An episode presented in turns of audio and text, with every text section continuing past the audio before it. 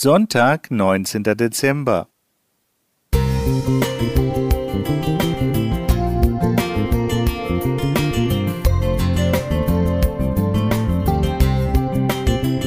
Ein kleiner Lichtblick für den Tag.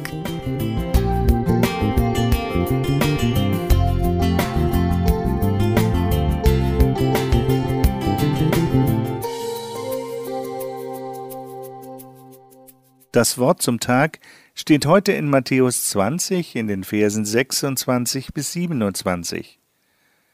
So soll es nicht sein unter euch, sondern wer unter euch groß sein will, der sei euer Diener. Und wer unter euch der Erste sein will, der sei euer Knecht. Wir leben in unübersichtlichen und unsicheren Zeiten. Die Corona-Epidemie des vergangenen Jahres hat offengelegt, wie leicht unser Wohlstand und unsere Lebensweise zu erschüttern sind.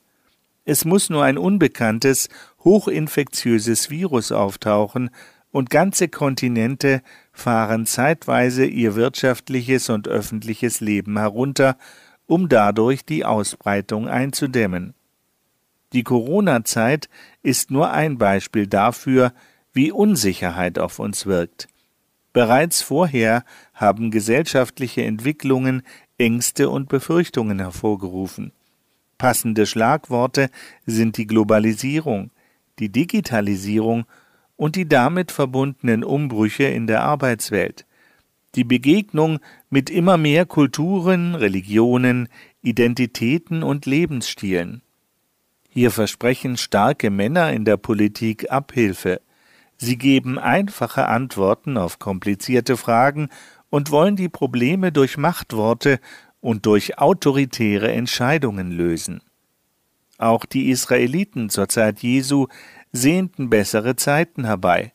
Sie erwarteten, dass der verheißene Messias ein starker Mann sei, der sie von der römischen Fremdherrschaft befreien und sich selbst zum König ausrufen würde. Doch Jesus war völlig anders. Schon die Umstände seiner Geburt waren nicht königlich. Statt einer Armee scharte er eine Gruppe von Schülern, von Jüngern um sich, denen er durch Worte und Taten die Prinzipien seiner Königsherrschaft verdeutlichte.